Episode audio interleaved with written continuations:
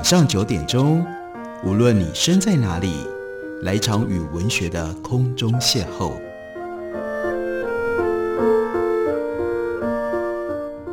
杨照谈书，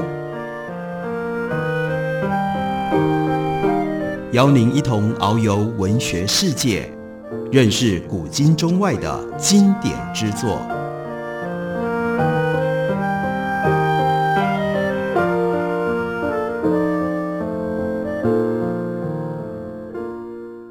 各位听众朋友，大家好，欢迎收听杨照谈书。本节目台北广播电台 FM 九三点一，每个星期一到星期五晚上九点为大家播出。我是杨照，在今天的节目当中要为大家介绍的，这是斋藤信平他所写的《人类世的资本论》。斋藤信平 Saito Kohei，他是一九八七年出生，日本东京大学大学院综合文化研究科的准教授。他在德国柏林的洪堡大学拿到了哲学博士，他的专长领域是经济思想、社会思想。他有一本英文著作，书名是《Karl Marx Eco-Socialism: Capital, Nature, and the Unfinished Critique of Political Economy》，获得了权威性的 Deutsche Memorial Prize，是有史以来这个奖最年轻的受奖者。他对于马克思的理论，对于《资本论》。以及对于人类未来在经济发展上，尤其是和气候环境各种不同因素要如何取得平衡，有许多他自己的想法。而这本书也就是他的这些想法初步的一个综合，在日本出版了之后，相当受到重视。在前言里面，斋藤信平就特别先提到对抗地球暖化，他就要问我们：你做了些什么？为了要减少使用塑胶袋，买了环保购物袋吗？不买保特瓶装的饮料，出门都是带着随身瓶，或者是你改开油电车了呢？但他要直截了当说，他说光有这样的善意是没有意义的。不止如此，你的善意甚至是有害的。为什么这么说？因为人们一旦觉得自己为了对抗地球暖化已经有所作为，就不会付出真正必要的。更大胆的行动，于是这样的消费行为其实就像赎罪券，让我们免除了良心的苛责，反而忽视了现实的危机。所以对他来说，这种做法他把它称之为叫做 greenwashing，让自己漂绿。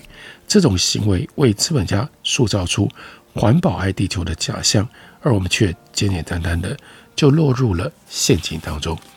联合国所呼吁的各国政府跟各大企业，目前也正在纷纷响应，叫做 Sustainable Development Goal，称之为叫做 SDG，也就是永续发展目标，是不是就能够改变地球整体的环境呢？斋藤说不，那也没有用。不管政府或者是企业制定了多少 SDG 的行动方针，也无法阻止气候变迁。SDG 就像是伪造的不在场证明，除了让我们看不到眼下的危机，没有别的效果。从前，马克思曾经批判宗教，说宗教缓和了资本主义的残酷现实所引起的苦恼，所以宗教是人民的鸦片。斋藤信平他主张，他认为 SDG 永续发展目标是现代版的人民的鸦片。所以这本书的主题之一是他要呼吁。我们不能躲进到鸦片里，我们要正视现实。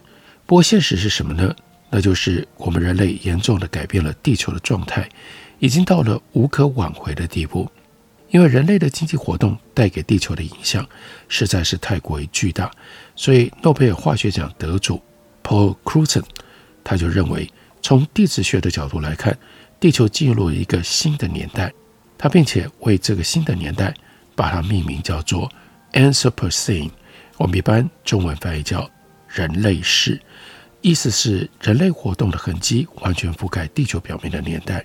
实际就是如此，大楼、工厂、农地、水坝等等人工建物淹没了整个地球的表面，大量的微塑胶颗粒和纤维浮游在大海里，人造的物质和物体大大的改变了地球的样貌。其中，特别是随着人类的活动而跳跃式增长的，那就是大气当中的二氧化碳。众所皆知，二氧化碳是造成温室效应的几种气体之一。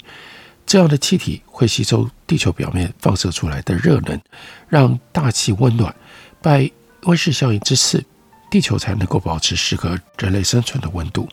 然而，自从产业革命之后，人类大量使用煤炭、石油等化石燃料，开始大量排放二氧化碳。产业革命之前，大气当中的二氧化碳浓度大概是二八零 ppm，而到了二零一六年，在地球上，连南极大气当中二氧化碳的浓度都超过了四百 ppm，所以学者们认为这是四万年来首见的。而就在现在的这一刻，这个数值仍然在继续增加当中。四百万年前，那是 Pliocene，也就是上新世，平均气温比现在高出摄氏两三度，南极和格陵兰的冰床都融化了，海平面至少比现在高出六公尺。人类式的气候变迁正在将地球的环境推向跟上新世当时相同的状况。毫无疑问的。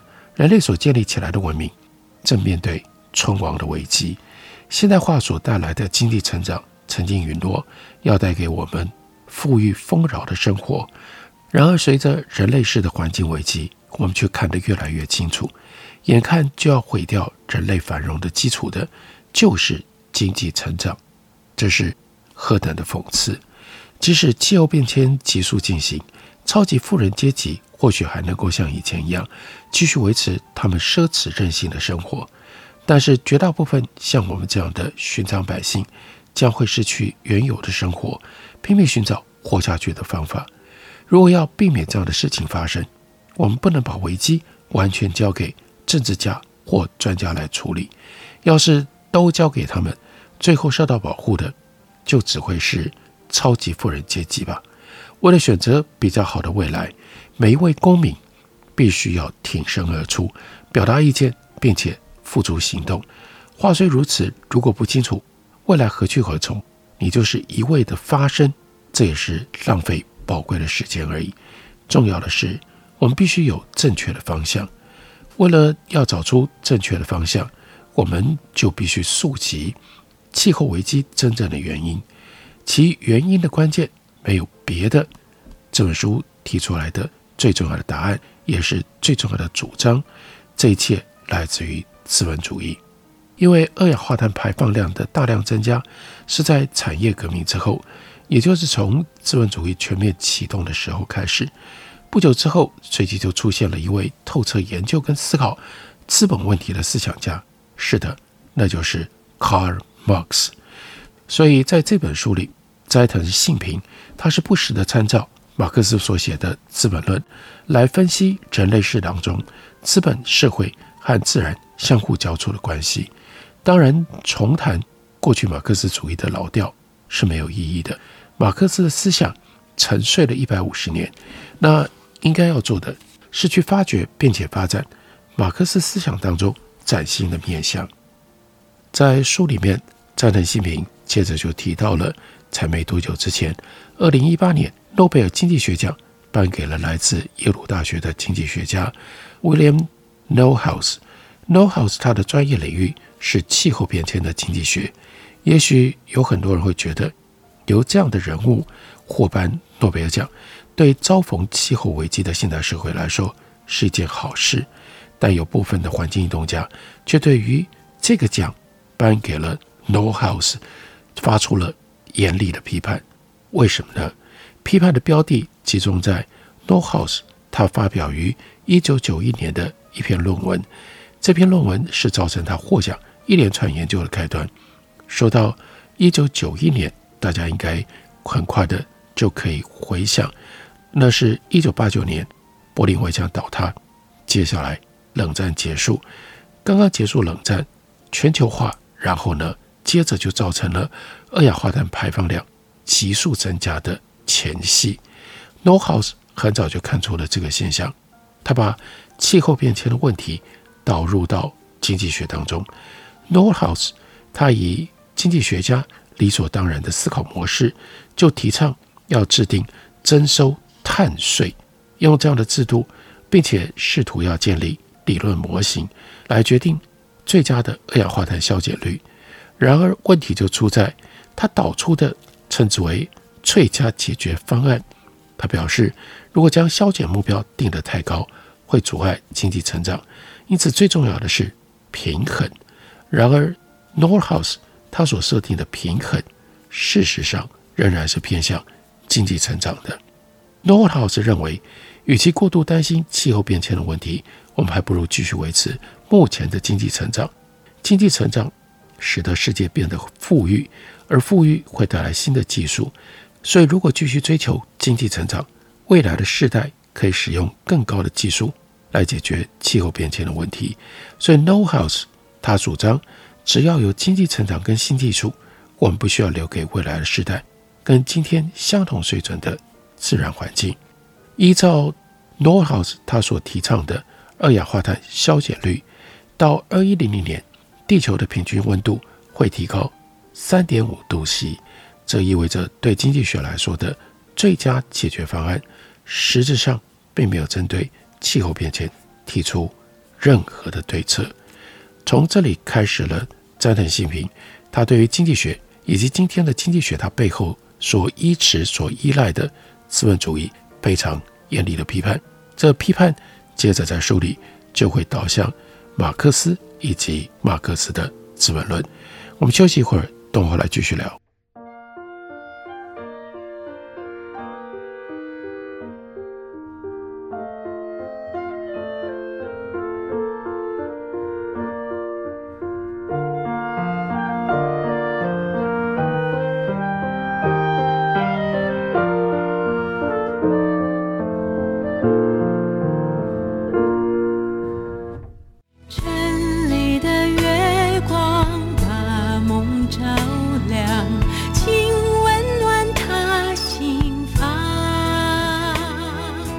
好，我是于台烟，听见台北的声音，就在台北广播电台 FM 九三点一 AM 一一三四。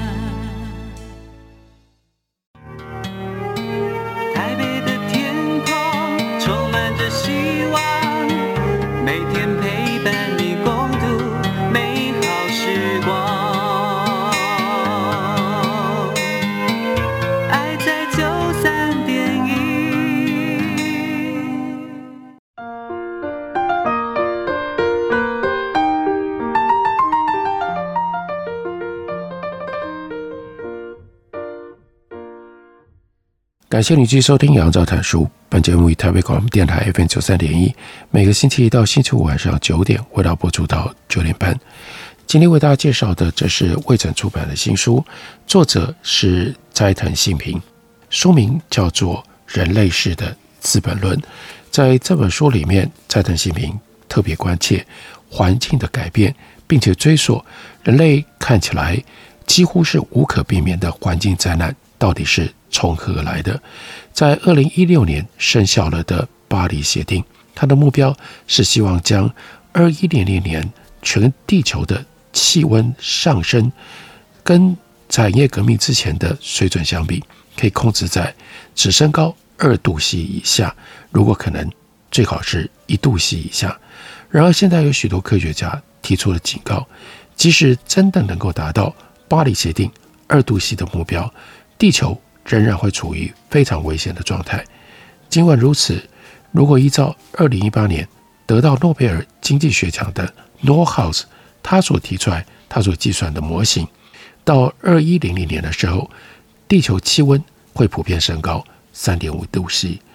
如果地球的气温真的升高3.5度 C，以非洲和亚洲的开发中国家为主的许多国家会遭受到毁灭性的灾害。但是这些国家对世界整体的生产毛额，他们的贡献很小，无需赘言，农业也会严重受创。但是农业占世界的总 GDP 比例只有百分之四。如果只有百分之四，那有什么关系呢？就算非洲人和亚洲人因此受害，那又如何呢？诺贝尔奖经济学奖的获奖研究背后就是这样的想法。既然都能够拿到诺贝尔奖，可以想见 n o r h o u s 对环境经济学这个领域有莫大的影响力。环境经济学强调自然的有限性和资源的稀有性，以稀有性和有限性作为前提来计算最佳的分配方式，这是经济学拿手的领域。经济学家提出来的最佳答案，理所当然就被视为是自然和社会双赢的解决策略。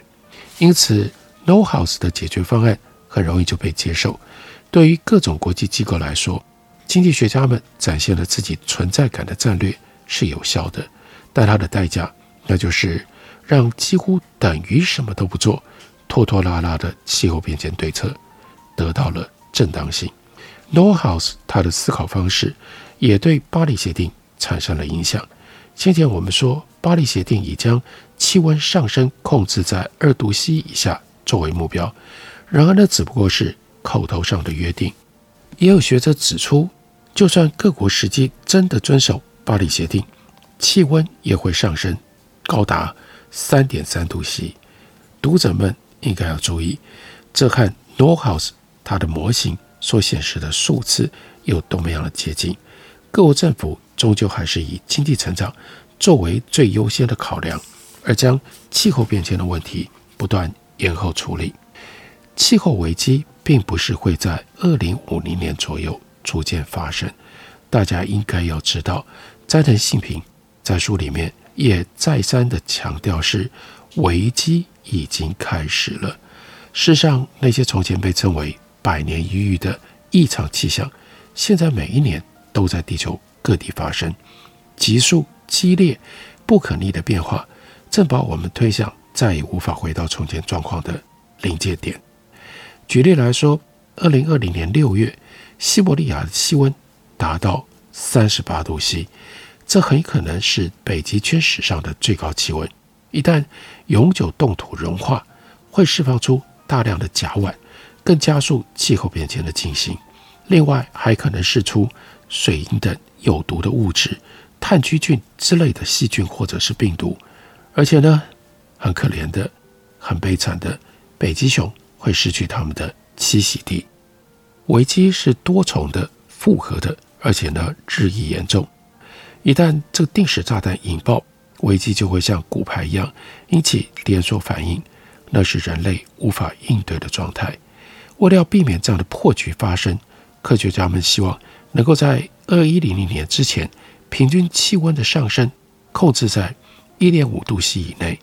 在全球平均气温已经上升一度 C 的状况底下，要将上升幅度控制在一点五度 C 以内，需要立刻行动。具体来说，我们必须在二零三零年之前将二氧化碳排放量减半，并且在二零五零年之前让纯排放量归零。相反的，如果继续现在的排放速率，二零三零年的气温就上升超过一点五度 C 了。二一零零年那会到三点五乃至于四度 C 的程度。如果气候继续这样急速上升，日本不可能。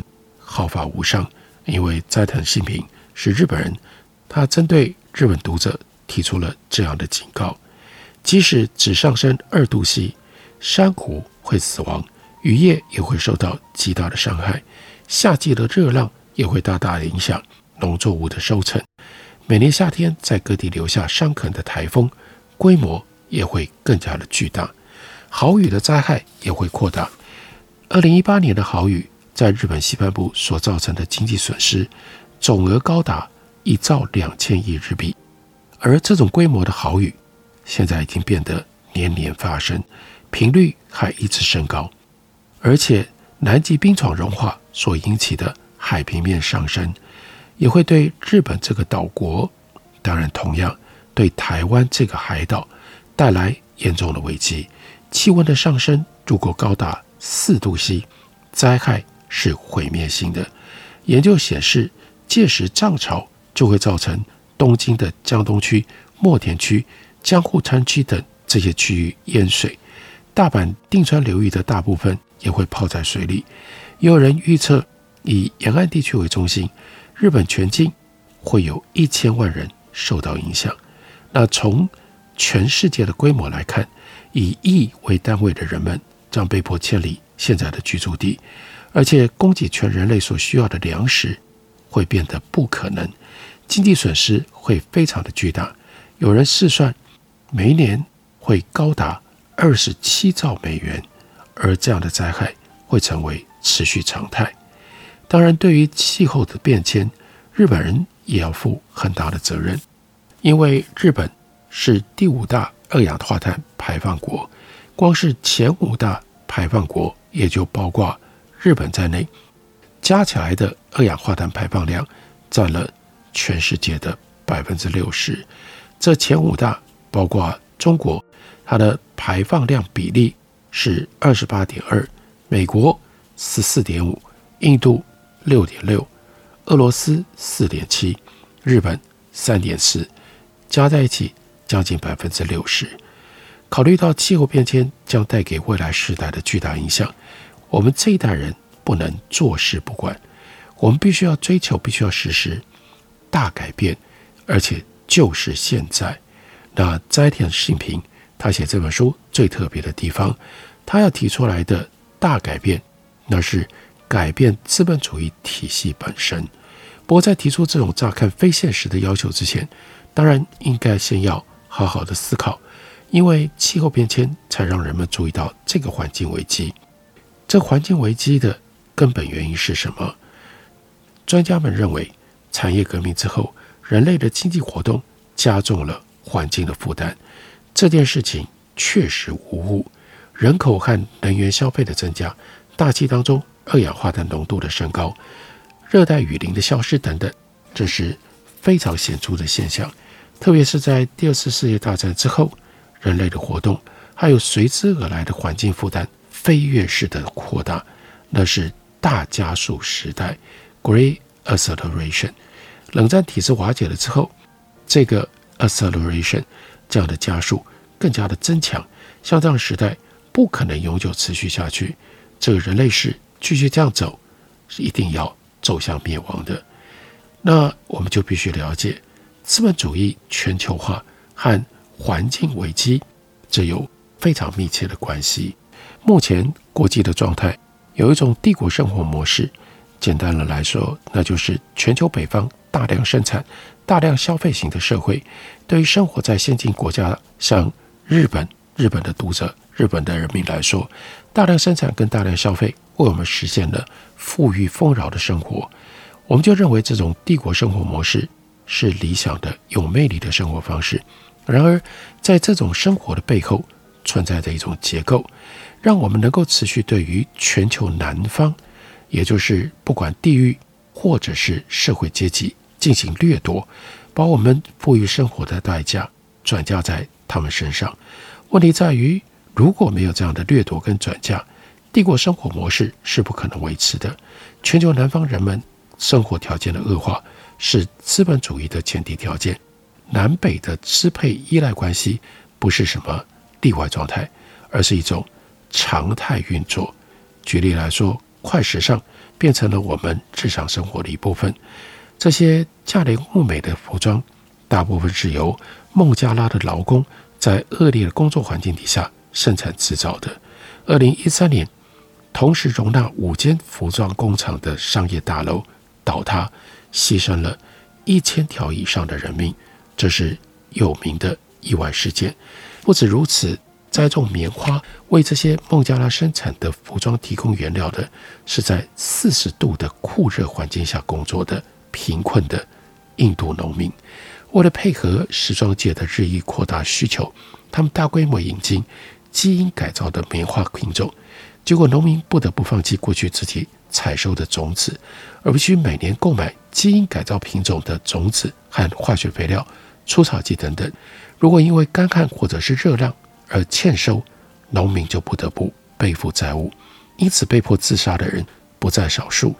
这样的悲剧正来自于全球南方对于帝国生活模式这种大量生产、大量消费的依赖。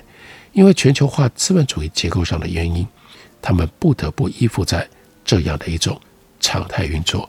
但这样的常态运作，也就现在全球性的资本主义，不也就就是使得这个气候的灾难看起来如此迫近，而且难以解决的根本原因。不去处理全球性的资本主义，加藤新平警告我们：我们是不可能处理人类世今天所遇到的这巨大的未来危机的。大家如果要对于全球当前的状态有更深刻一步的理解跟思考，推荐大家来看卫城出版公司的这本新书《人类史的资本论》。感谢你的收听，我们下个礼拜一同一时间再会。